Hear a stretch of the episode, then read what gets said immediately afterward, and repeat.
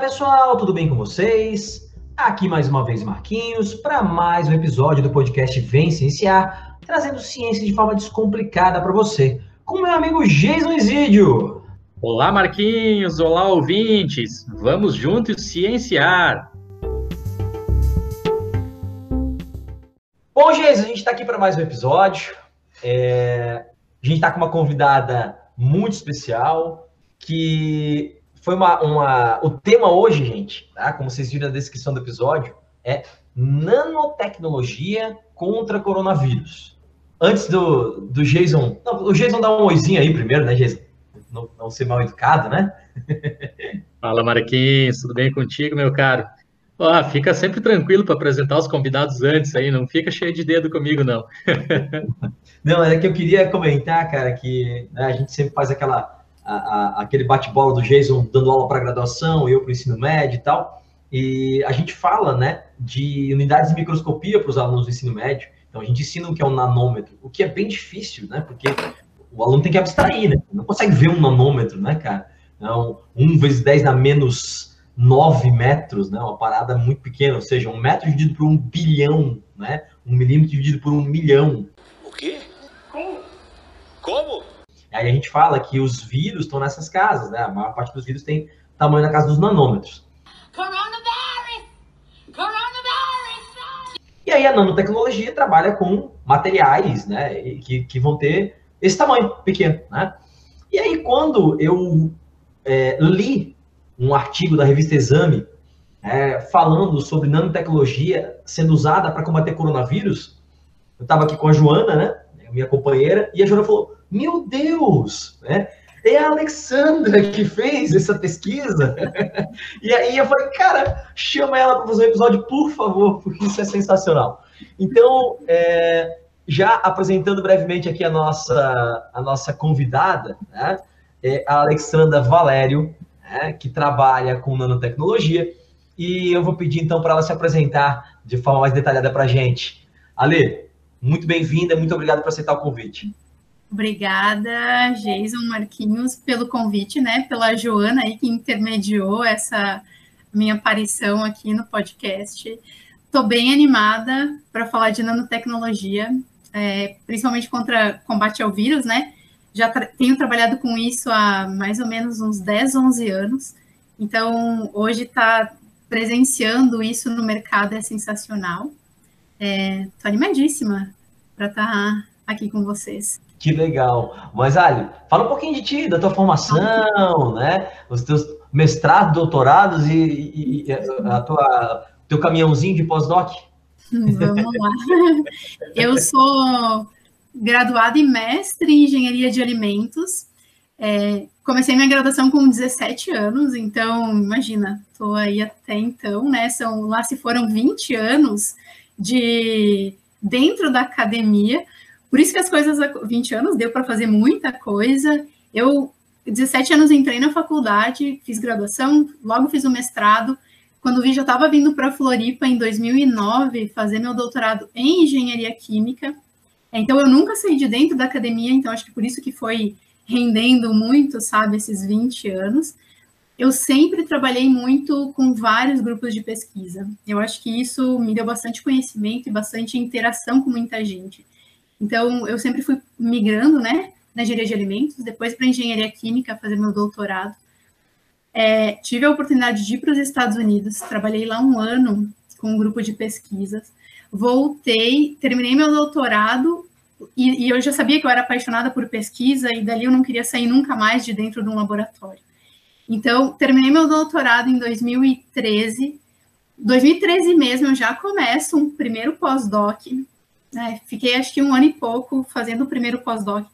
Fui professora substituta na UFSC, fui professora substituta na UDESC. Gostei de dar aula, gostei, mas eu era apaixonada por pesquisa, ainda sou.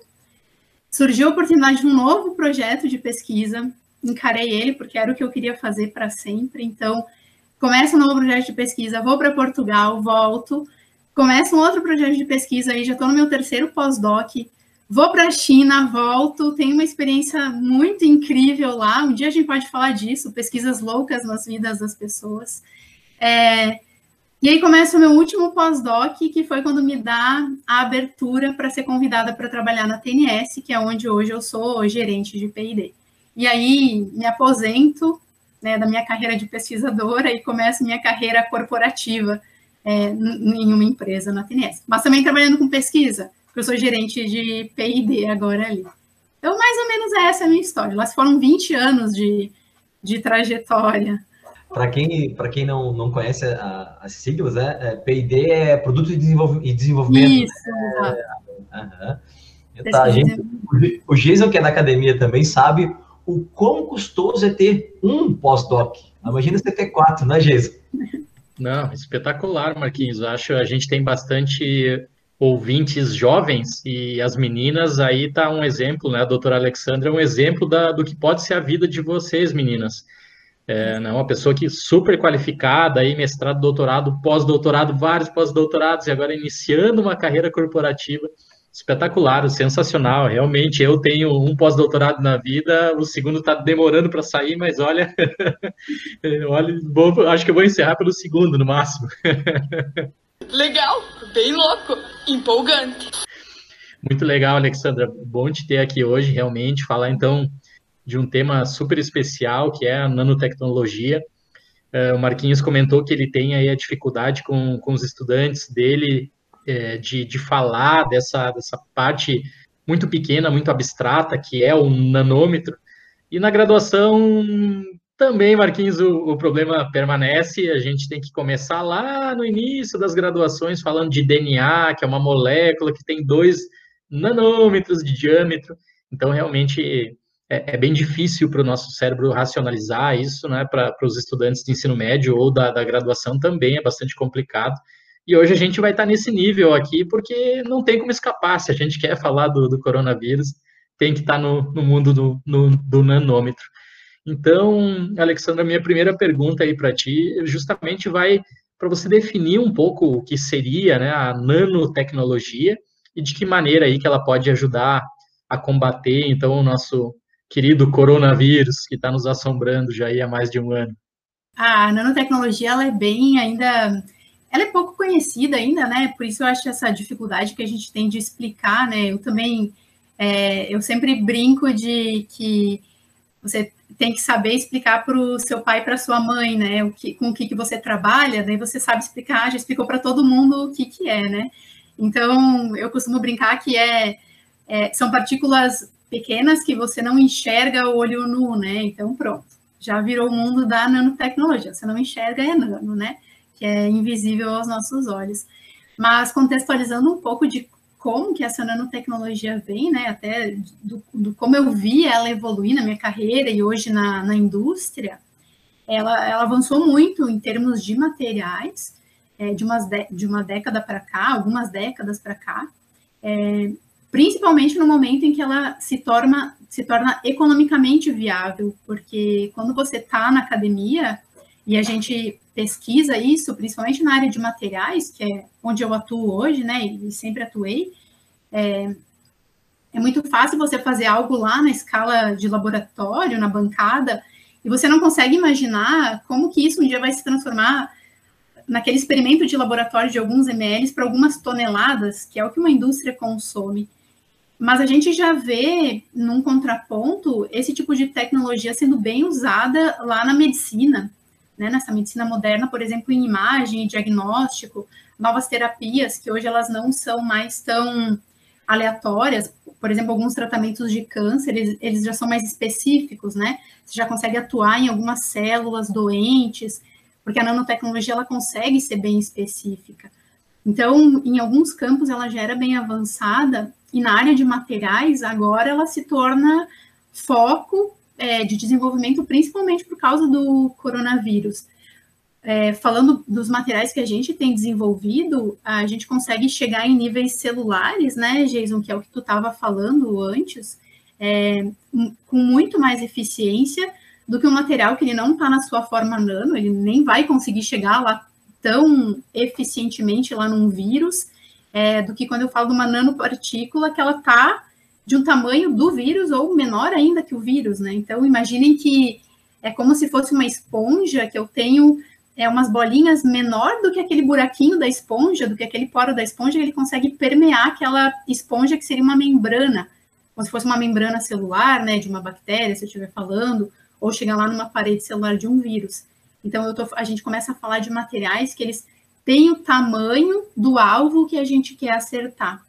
Acho que por isso que ela tá, a nanotecnologia está tão está tão em voga hoje, está sendo tão eficiente contra o coronavírus. Poxa, Alexandra, que, que legal. É, é, e eu, eu realmente, assim, quando eu li né, a, a, matéria que saiu no exame falando da tua pesquisa, da pesquisa né, da, da, tua equipe, a gente vai comentar sobre tua equipe, né, numa outra pergunta que a gente vai fazer, é, na, na TNS, né, é, eu, eu realmente não tinha ideia de como, né, eu nunca tinha parado para pesquisar como uma, a nanotecnologia poderia combater o coronavírus especificamente. Então, é, é, muito legal aprender isso, né? E, e, a gente ter um convidado assim, né, Giz, que a gente vai aprendendo, né, a cada, a cada resposta aqui, isso é muito legal, assim. Às vezes a gente, eu e o Giz, a gente começou com, com o projeto do Vicenciar pensando em fazer coisas relacionadas à biologia e tal, só que a gente começou a enveredar para vários lados e a gente se empolgou muito que a gente aprende, né? A gente vai fazendo os episódios e vai aprendendo, isso é,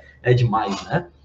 Uh, Alexandra, quais são os produtos especificamente que você e a sua equipe lá da TNS desenvolveram? É, hoje a TNS ela trabalha os produtos são, são, na sua maioria são soluções que a gente é, comercializa, vende para como matéria-prima para uma indústria que terceiriza esse material, né, que produz alguma coisa. Então, na sua grande maioria hoje são nanopartículas de prata, a gente já está é, no mercado com uma outra solução, que são nanopartículas de cobre também. Então, na sua maioria, em linhas gerais, são nanopartículas metálicas, é, que atuam daí com, gerando seus íons, que todo mundo é, já ouviu falar, né? É, atuando diretamente é, vírus, bactérias, fungos também. E agora, claro, a gente está com foco total em vírus para tentar ajudar cada vez mais a a sociedade, né? Então é isso. É, a gente desenvolve nanopartículas metálicas que são consideradas matérias-primas porque elas são compradas, elas vão para uma indústria que incorporam essas nanopartículas no seu produto final. É muito legal, eu também acho, Marquinhos, é sensacional a gente imaginar que tem tanta pesquisa interessante sendo desenvolvida com coisas que a gente não enxerga. Eu tenho aí um, um pezinho na genética, na neurociências, na farmacologia, e o fármaco, ou o neurônio, ou o DNA, de certa maneira, o DNA bem condensado, a gente consegue observar. Né? Agora, quando entra para esse lado de nanopartículas efetivas em algum, com algum benefício para a humanidade, por exemplo, destruindo os, os vírusinhos, olha, é, é fantástico. O pessoal aí que, que nos ouve realmente talvez não esteja ainda completamente alerta a respeito de quem é o SARS-CoV-2, né, esse vírusinho que tem, infelizmente, levado a, a vida de milhares de pessoas aqui no Brasil diariamente. Então, gente, é, é basicamente aí um, um, envelope de lipídios, né, esses, a, a, famosa gordurinha aí, os lipídios fazem um envelopamento que abriga ali uma moléculazinha de RNA dentro, né, essa molécula de RNA, então é transferida para dentro das nossas células e ali ela bagunça todo o nosso corpo. As nossas células entendem, então, que essa molécula de RNA, é, que é o material genômico do, do SARS-CoV-2, é da nossa própria célula e começam a utilizar ele para produzir mais partículas virais que estouram as nossas células e, enfim, infectam outras e repetem todo esse ciclo até, talvez, infelizmente, acabar levando algumas pessoas à, à morte, né?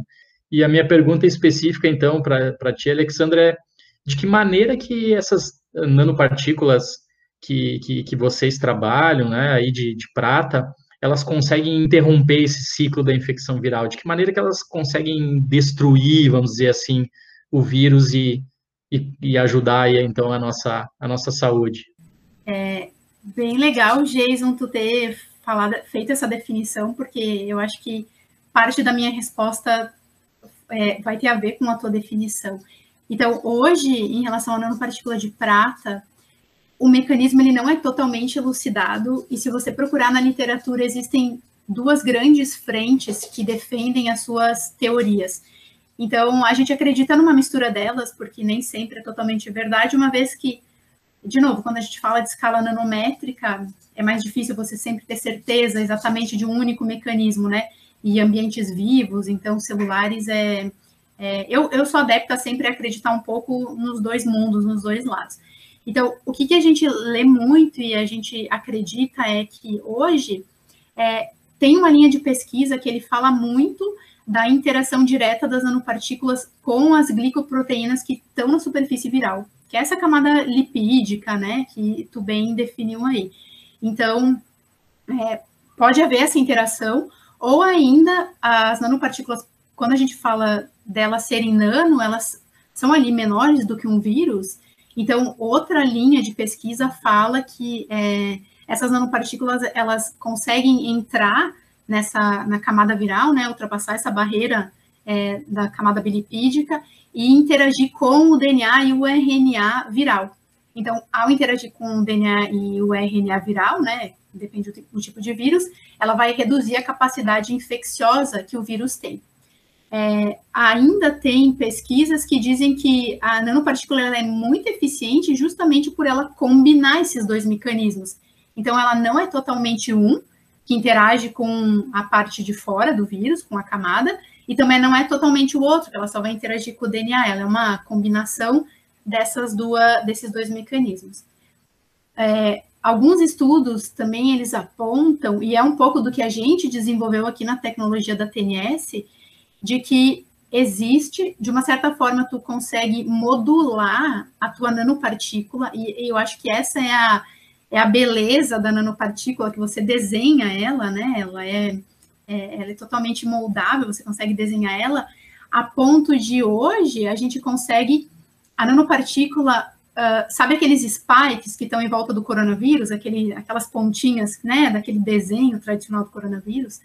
É, a gente consegue modular uma nanopartícula que ela tenha tanta interação com essas pontinhas do coronavírus, a ponto de não deixar o coronavírus entrar numa célula. É, porque a gente sabe que vírus, ele é, ele, ele é um hospedeiro obrigatório, ele só vai se multiplicar se ele estiver em contato com uma célula sadia. Do contrário, ele vai morrer ali naquela superfície. Então, uma vez que a gente consegue colocar, imaginem aí, uma nanopartícula, uma bolinha metálica bem pequenininha, em volta de todos aqueles aquelas pontinhas, aqueles spikes é, de um vírus, você faz com que ele não consiga se ligar numa célula sadia e aí ele não consegue depositar o seu material genético ali dentro. Uma vez que ele não consegue depositar o seu material genético ali, ele passa por morrer, ele não tem mais uma função biológica. Então, ele não causa uma infecção, ele não contamina. Então, basicamente é isso. Bem resumido, né? Mas é, é isso. É, que legal, porque é bem essa proteína spike que o vírus usa, para entrar na célula, né? Até essa nova variante em Manaus, é P1 que chama, né, Jesus? Essa variante Manaus aí, ela tem mais proteínas spike quando comparadas, né? E galera, essa variante surge porque a galera está circulando. Quanto menos pessoas circularem, menos mutação o vírus vai ter. Ele vai mutar a partir do momento que vai passando para as pessoas. Então, o isolamento, gente, ele faz sentido, ele é eficiente. Não veio dizer que não tem comprovação científica, porque tem, né, doutor Jason? Não é, Marquinhos? Nós falamos isso no ano passado, que pessoal, quanto mais mantivesse a circulação, quanto mais mantivesse esse vírus andando por aí, zanzando por aí, ele é um vírus de RNA, pessoal, ele sofre mutação muito rapidamente. Nós falamos ano passado para vocês, atentamos da possibilidade de novas variantes, Inclusive, agora já tem essa variante, está tá sendo chamada de variante brasileira, mundo afora, né, a P1 aí, e a gente não pode descartar uh, a hipótese de daqui a alguns meses ou daqui a algum ano a gente entrar com uma variante ainda mais agressiva que a P1, porque nós não tomamos conta adequadamente das medidas de saúde que deveriam ser tomadas aqui no, no, no Brasil. Então, pessoal, vamos circular só em casos extremos, se circular, máscara, distanciamento social. Isso, como o Marquinhos falou, é altamente comprovado pela ciência, são medidas que funcionam sim. É, Jason, e, e, a gente, um aluno me perguntou, pô, Marquinhos, a gente ouviu os episódios lá de coronavírus que vocês fizeram no começo da pandemia e tal, e vocês falaram que podia surgir nova variante, nossa, vocês acertaram. Eu falei, cara, a gente fala isso em sala, não precisa, é só conhecer o mínimo de biologia. É só vocês prestarem atenção na aula, gente.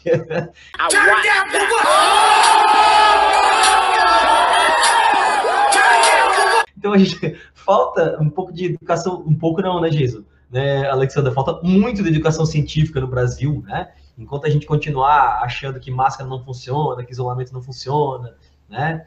Então é, é, é muito complicado, porque realmente o Brasil virou uma fábrica, né, de variantes. Vai chegar uma variante aí, porque por enquanto essa P1 parece que as vacinas principais, Coronavac, AstraZeneca, pegam ela ainda. Daqui a pouco vai surgir, gente, uma variante que a vacina não pega, e aí ferrou.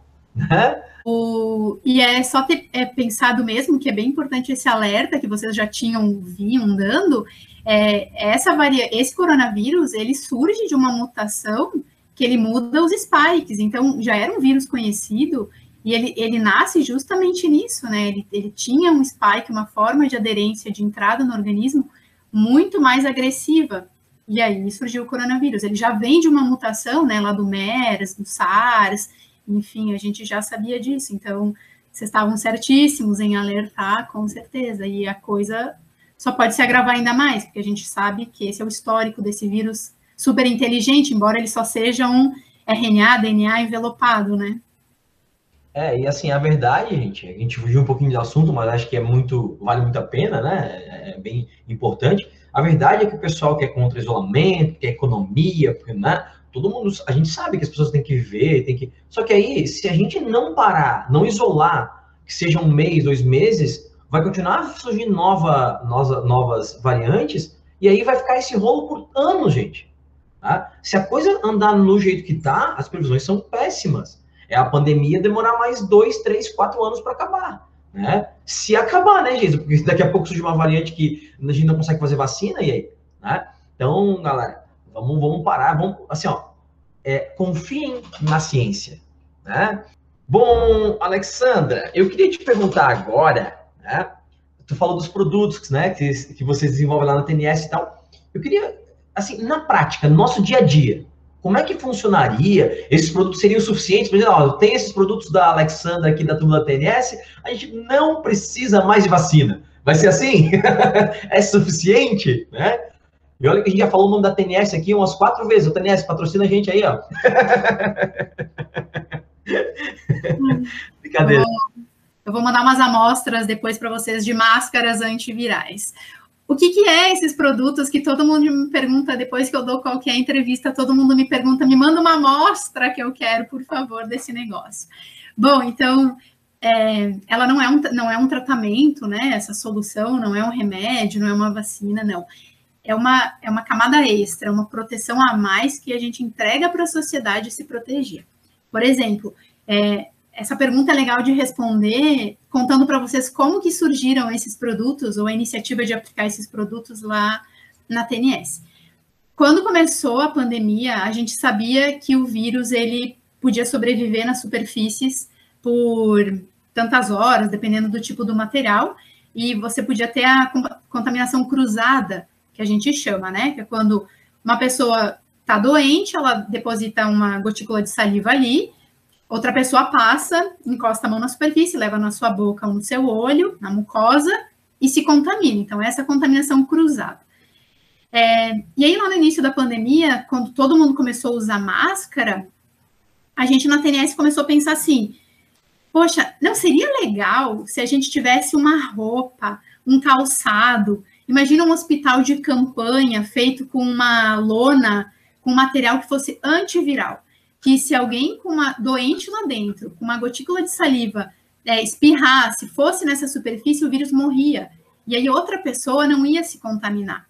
Porque a gente começou a ver nas notícias que muitas das pessoas nos hospitais, os médicos, eles usavam toda aquela roupa que, né, fechada, luva, tudo, tudo, tudo.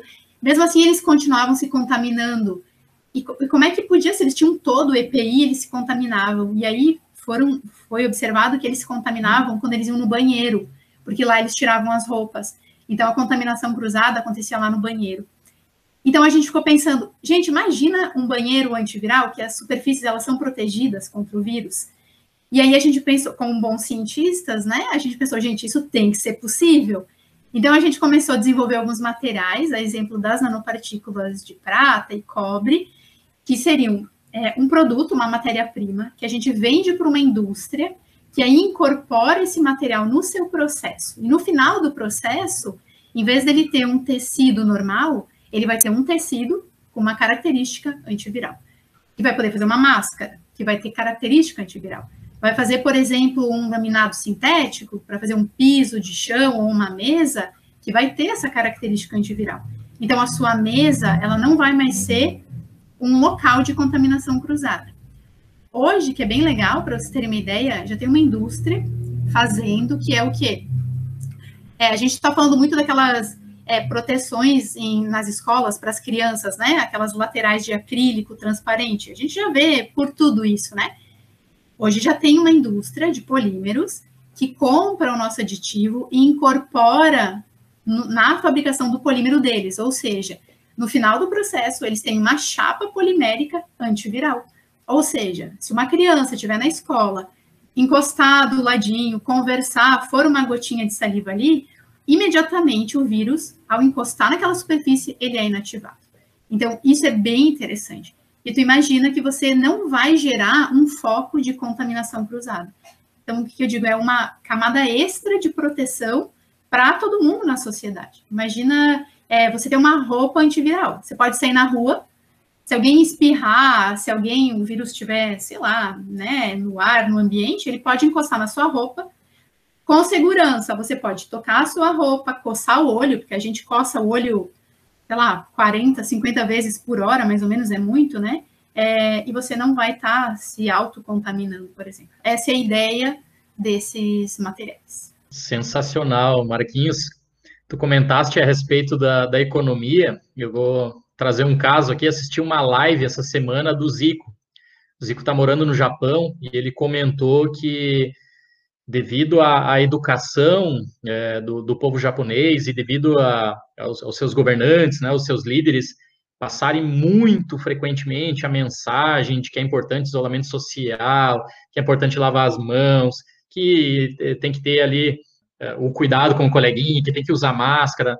O povo incorporou isso de uma maneira que saiu uma pesquisa recentemente, segundo o Zico, lá no Japão, uh, que as pessoas, os, os, habitantes japoneses não queriam nem a vacina, porque eles se sentem seguros já só com o distanciamento social, usando máscara, álcool gel e tal, e aparentemente eles estão levando uma vida quase que normal, então não tem um impacto econômico tão forte, que é o que está ocorrendo no Brasil.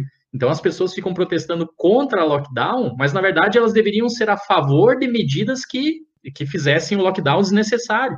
Né? Medidas como essa que a Alessandra eh, colocou agora. Então, pô, eu vou ter ali o, o restaurante lá com, com uma uh, certa cobertura ali de, de prata que evita que o vírus permaneça na superfície. Pô, eu vou ter ali um distanciamento ali de um vidrinho na, nas aulas lá do, do, professor Marquinhos entre um estudante e outro, coberto lá com prata. Né? Essa, isso sim é a ciência a favor de nós podermos ter uma, uma vida normal sem lockdown. Não o que a gente está tentando fazer aqui no Brasil, que é ser contra a vacina, ser a favor da cloroquina, ser contra o lockdown e, e não querer que as pessoas morram. Falar de ciência no Brasil ficou perigoso. É, era isso que eu ia comentar, gente. Porque o mesmo cara que é contra o lockdown acha que máscara é besteira, aí ele não sai só para trabalhar, porque a gente entende quando a pessoa quer, precisa sair para trabalhar, mas ele vai em festinha, ele faz aglomeração, né? Cara, eu não tenho mais paciência para esse tipo de gente. Versão pistola aqui, porque realmente, cara, é uma coisa. E as placas de, de, de acrílico, a gente não conhecia ainda, né? Esse trabalho da, da Alexandra, mas na, na, na sala do, do curso né, que eu tenho de biologia, que eu tenho na mesma sala funciona um curso de física, vou fazer aqui o, jabá do raciocínio física e do QMC, do Marlon, de química, a gente tem ciências da natureza, biologia, química e física, a gente tem essas plaquinhas de acrílico lá para as aulas presenciais aí do, dos alunos. Ou seja, existem alternativas, né? E é a minha pergunta para a Alexandra justamente para ela falar um pouquinho desse, desses produtos. Como é que é a questão do custo? Se tem uma expectativa aí de a gente ter uma massificação para a população? É, claro que depois vai ser um outro trabalho a gente ensinar eles a usar, né, Marquinhos? É, eles manterem as máscaras, mas vamos lá, vamos por partes. Primeiro vamos falar aqui do, então, do custo e da, da expectativa realmente de massificação desses produtos todos aí, Alexandre. O, o custo é uma pergunta bem legal, que todo mundo nos pergunta. E o que eu sempre falo é, não adianta eu ter desenvolvido um produto muito legal com um custo elevadíssimo que ninguém vai querer comprar. Não é essa a ideia. Então, a gente nunca nem teria desenvolvido. É, é um momento que tem bastante gente oportunista, que está tentando ganhar muito dinheiro né, na situação, é o contrário do que a gente pensa. A gente quer é que o produto seja muito, muito, muito vendido, porque a gente quer que a sociedade inteira tenha um benefício com ele. Então, não, ele não é para as indústrias que normalmente o compram ele hoje como matéria-prima, ele não é um produto caro, porque senão a, a, própria indústria não ia comprar. Para vocês terem uma ideia, a gente sempre trabalha com, com um custo máximo de que a indústria pode pagar. Por exemplo, ah, se a indústria compra hoje, vai fazer um polímero colorido e ela compra um corante que custa um centavo, e no final o material dela tem que custar um real, se eu vender um produto para ela que só o material, a matéria-prima custa um real, ela nem vai comprar de mim, porque ela não consegue vender. Então a ideia sempre é essa. São produtos que a indústria hoje já compra toneladas, né? Eu já tinha lá no início conversado com você sobre isso. É, a gente escalona muito esse produto, produz 5, 10 toneladas por mês desse tipo de produto aqui na TNS. Então, é um produto sim que a indústria comprou a ideia, é uma tecnologia nova e, e, vale a pena mencionar que esse tipo de tecnologia, ele, como a gente mudou muito o nosso comportamento hoje com a pandemia, é um tipo de tecnologia que ela veio para ficar. Assim como o álcool gel, né? O álcool gel ele não existia até então. É, bastou uma pandemia, bastou um outro problema grave de saúde, o álcool gel foi incorporado nas nossas vidas e nunca mais saiu. Eu acho que essa tecnologia, nanotecnologia, de novo, ela veio para ficar. É, então é legal porque a, a TNS ela procura é, um produto, a gente sempre desenvolve um produto que ele tem um baixo custo para o industrializador lá no, no, final poder colocar no seu produto e isso ir para o mercado. Não adianta de novo, né? A gente tem um produto sensacional e não está circulando no mercado. Hoje o que a gente vê, esse movimento já começou de ser utilizado. O que, o que acontece que é bem interessante é vários dos clientes da TNS que produzem esse tipo de produto, eles, o produto é lançado e ele se esgota muito rapidamente, porque a procura é imensa, é gigante, sabe? Então pode ser que a gente não veja tanto o, o, esse tipo de produto ainda é, no mercado, assim, no nosso dia a dia, porque é um, a procura é altíssima desse tipo de, de produto. O Alexandre, sabe o que eu lembrei agora? Que acho que acho que ainda tem, mas eu lembro que eu comprava uma época e a gente às vezes eu venho empolgado com produtos novos, assim, de qualquer coisa. Então, quando a gente é, é, é meio ligado em ciência, tem coisa nova na, na, indústria alimentícia, eu vou procurar. Principalmente a Joana é muito assim. Ela vai, vou no mercado, vou fazer as compras, ela vai ficando vou, olhando os rótulos, vendo as novidades e tal. E, e, e eu comprava um desodorante com partículas de prata. Eram nanopartículas, provavelmente, né? Nanopartículas, né? São. É, então, Uhum. Na indústria de cosmético tem muito. A gente tem alguns clientes da indústria de cosmético para com nanopartículas de prata. É, porque daí é, acho que fica ali no, no, no poro, aí sua menos, é antitranspirante e tal, né? É, então, então, realmente, né, agora pensando nisso, é, quando eu botei essa pergunta, que realmente era uma preocupação, será que é caro? Mas pensando nisso, não é, né? O desodorante com partícula de prata não era tão caro assim, é bem tranquilo, realmente. Alexandra, ali na TNS, a equipe que tu, que tu lidera, né, ela é predominantemente feminina, né? Pelo, pelo que vi na, na no artigo do exame, 70% são, são 10 pesquisadores e 7 mulheres, é isso? É, isso. Né? Então, ela é predominantemente feminina. Eu e o Geis, a gente tem aqui no Vencenciar um, um, um programa, né, uma, uma, parte, como chama, agora fugiu a, o termo, uma série.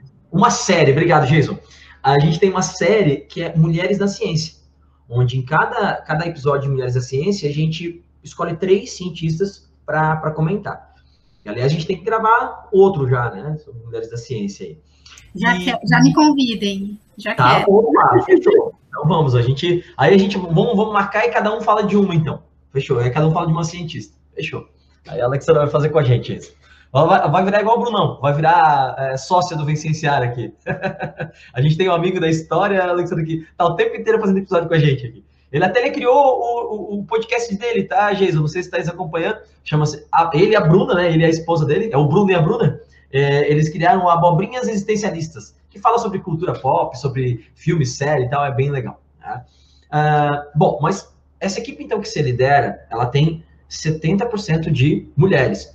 E a gente sabe que o meio, o meio, o mundo como um todo, mas o meio da ciência, ele é um meio machista, né? Ele é um meio, é, é, é, inclusive, muitas vezes tóxicos, né? Tóxico, assim, a gente até contou várias histórias aqui. É, uma história que não me sai da cabeça é da Rosalind Franklin, né? Quanto ela foi, né? É, é, preterida, né? Deixada de lado e o, quando ela não, não, ela morreu sem, sem saber, né? sem, colher os louros, né? Do, do, do trabalho dela e tal. Então, eu queria agora mudando um pouquinho do assunto, assim, né? eu queria que tu dissesse se tu já passou por alguma dificuldade nessa área, seja na ciência ou seja na, na, na área empresarial agora, né, tecnológica que você trabalha, né, é, é, se você, o, o que, que você já passou, o que, que já aconteceu, o que, que já foi problema para você por ser uma né, líder da equipe, né, uma gerente de P&D que é mulher e ter uma equipe predominantemente feminina, né? Que, que dificuldade você já passou por isso? É, primeiro sobre a minha equipe de pesquisa e desenvolvimento da TNS. Eu tenho maior orgulho, eu morro de amores por eles todos, mas pelas meninas é, cientistas como eu que estão lá, são guerreiras, é, na sua grande maioria os colaboradores são doutores, é, então me dá muito orgulho, sabe, de ver é, quem fez doutorado é, na, em empresas, porque a gente tem um certo preconceito aqui no Brasil de que se você faz doutorado, você nunca mais vai sair da academia, né? Você vai ter que ser professor, senão ninguém vai te contratar. E, de fato, isso existe. Então, lá na TNS, tá lá com um time que, que tem muitos doutores, no, me orgulha muito, e, e, mulheres, então eu fico... Eu morro de amor, sou suspeita para falar. É, e na TNS como um todo, tá? Não só na minha equipe, mas a TNS hoje um todo, ela é composta majoritariamente por mulheres. Então, me deixa muito feliz. Hoje, das cinco áreas, né, nós temos quatro áreas mais o nosso diretor-geral, dessas quatro áreas, três são lideradas por mulheres. Somente o time comercial, ele não é liderado por uma mulher, por um homem. Olha que legal, né? Então, eu, eu fico bem feliz.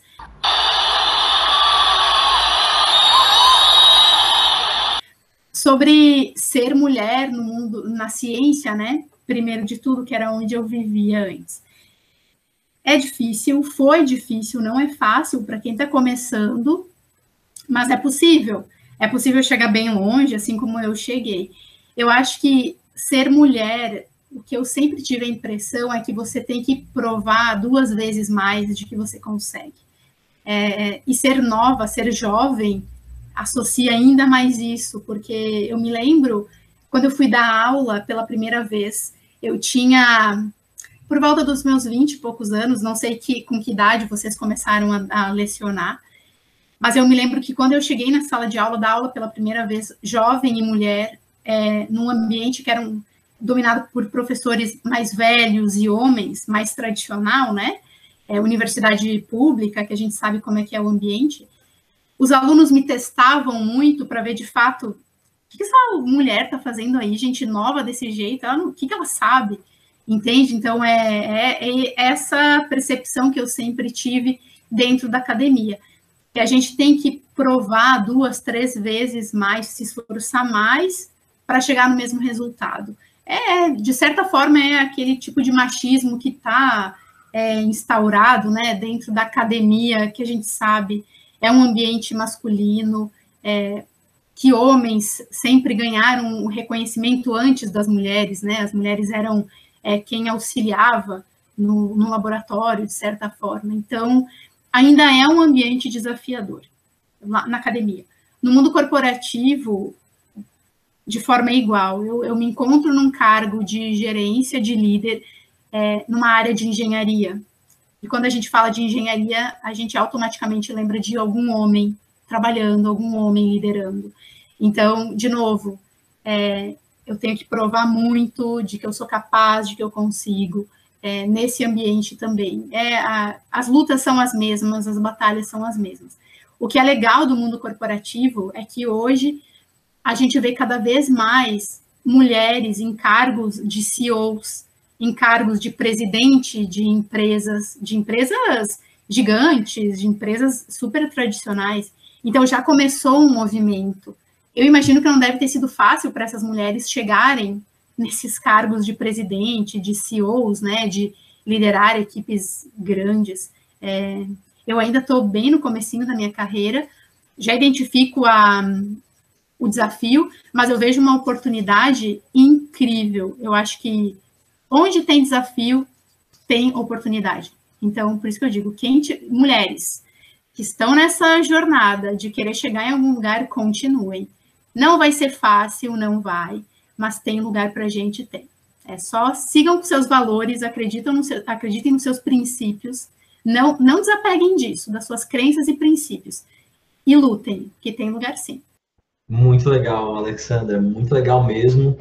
Olha, deixa eu, eu te dizer aqui então que é, eu quero te parabenizar pela tua jornada, né, como, como pesquisadora na, no meio acadêmico, pelo teu início sensacional, né, nesse, nesse início de vida corporativa.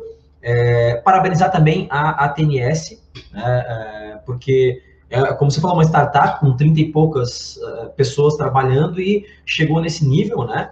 E principalmente pela, pela é, iniciativa de ter uma maioria de funcionários mulheres, né? De ter uma equipe, né? A maior parte das equipes chefiadas por mulheres. Então, quero parabenizar muito a empresa e parabenizar você e a sua equipe pelo, pelo trabalho que vocês desenvolveram.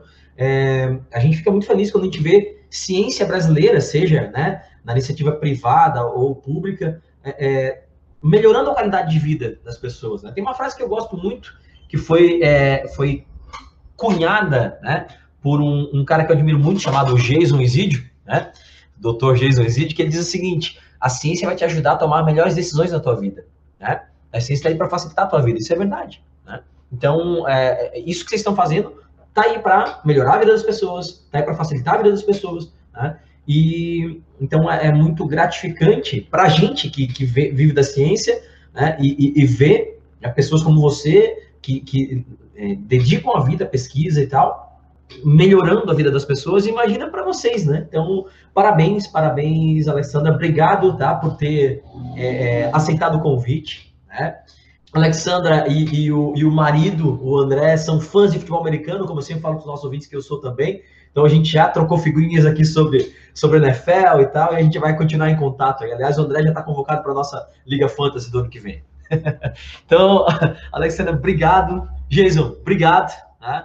Então, fiquem à vontade, gente, despeço-se aí dos nossos ouvintes. E, Alexandra, vamos fazer um sobre as pesquisas na China, hein? Isso eu, fiquei curioso agora. Vamos, com certeza. Tenho muita história bem legal da China para contar para vocês. Tenho fotos bem legais para mostrar para vocês. É, é um mundo completamente diferente, tá? É incrível. Vamos, quero um episódio sobre China. Nossa, eu já estou apaixonada, eu já quero morar nesse podcast. É espetacular, Alexandra. É, realmente vou assinar embaixo de novo as palavras do meu querido chefe aqui, Marquinhos. É, episódio sensacional. É que exemplifica muito, muito bem aquilo que a gente sempre fala aqui, que como é importante investir em pesquisa básica. Vocês acompanharam toda a trajetória da Alexandra, saindo desde os seus estudos de graduação, fazendo doutorado, pós-doutorado, e ela dá esse passo aí, então, para a inovação e para o empreendedorismo, né? É, baseado num produto que foi anteriormente estudado lá com dentro da academia, com preceitos mais básicos. E, e ela, ela mesmo colocou aí para vocês que é possível sim fazer essa transição. Existem exemplos que a gente tem, felizmente, já aqui na nossa cidade de Florianópolis, de pessoas que terminam seu doutorado ali mais na área, é, voltado para a área acadêmica e acabam abrindo aí empresas e ou indo trabalhar já em empresas que, que existem. Então, é uma trajetória espetacular, exemplar, né? Tem que agradecer muito, muito ter aprendido bastante aqui hoje com, com a Alexandra. E acho que, Marquinhos, nós todos concordamos aqui, é a tecnologia que veio para ficar, porque a gente está vivendo, na atualidade, muitos problemas aí com SARS-CoV-2, mas a gente não pode descartar que no futuro exista aí, daqui a uns 10 anos, tomara demore mais, Porém, daqui a uns 10 anos, a gente tem um SARS-CoV-3 causado por algumas mutações que tornem o SARS-CoV-2 ainda mais perigoso, ou daqui a pouco reaparece um outro vírus aí, o pessoal para de se vacinar e volta à tona na nossa população e causa um problema. Então, a tecnologia que ela está colocando aqui da empresa TNS para vocês todos é uma tecnologia que vai nos beneficiar como sociedade, né? Isso, isso sim garante a economia funcionando aí no, no futuro, né? Se a gente investir nessa parte mais básica. Marquinhos, deixar meu, meu agradecimento aqui para a Joana, né, por ter feito essa intermediação aí de, de contato para a gente. Aliás, e vou deixar... vou te cortar rapidinho aqui, mas eu queria aproveitar esse momento também para parabenizar a Joana, porque a Joana também é engenheira de alimentos, né, tem a mesma formação né, de graduação que a Alexandra, e também enfrenta esses problemas. Ela também foi responsável técnico por uma empresa alimentícia, então todos esses perrengues, né, de ser uma mulher nova, né, é, ser mulher, ser nova, né, tudo isso foi um problema também, né, e que ela soube contornar muito bem. Então, a Joana, às vezes a gente né, não, não fala com a frequência que devia, mas eu sou fã da, da minha companheira também, ela é uma baita engenheira. Somos dois, meu cara. Aliás, a Joana tem que participar aqui com a gente. E eu vou deixar Marquinhos aqui. Ainda não quer participar, não quer falar. Ó, vamos convencer ela, vamos dar essa, essa dobrada aí. Mas eu vou deixar aqui, então, só para finalizar minha participação, um grande beijo para uma ouvinte nossa, minha querida Carolina Oliveira, que teve aí, infelizmente, uma, uma perda familiar bastante grande, né, com a, com a Patrícia recentemente. Então, Loli, grande beijo aqui meu e do, do Marquinhos para ti. Fica bem aí, nossos sentimentos para toda a família nesse momento bastante difícil e conturbado para todos vocês. Então, gente, obrigado mais uma vez. Jason, obrigado demais, Alexandra. E a gente vai te chamar novamente, fica tranquila, porque a gente quer muito é, a tua contribuição aí. A gente já, já tô com dois episódios pensando aqui na tua participação. Vamos chamar. Ah. Que maravilha. Tá gente, obrigado, obrigado por ouvir a gente. Continue ouvindo aí que a gente está sempre tentando trazer ciência de qualidade para vocês. Um abraço. Sigam o Vencenciar nas redes sociais, arroba Vencenciar no Instagram e no Twitter. Temos página no Facebook, temos canal no YouTube. O nosso e-mail é vencenciar.gmail.com. Por esses canais você pode tirar sua dúvida, mandar sua crítica ou sugestão. Estamos nos principais tocadores de streaming de áudio. Estamos no Anchor, Apple Podcasts, Google Podcasts, Spotify, Podtail, Breaker, Castbox e logo estaremos em outros.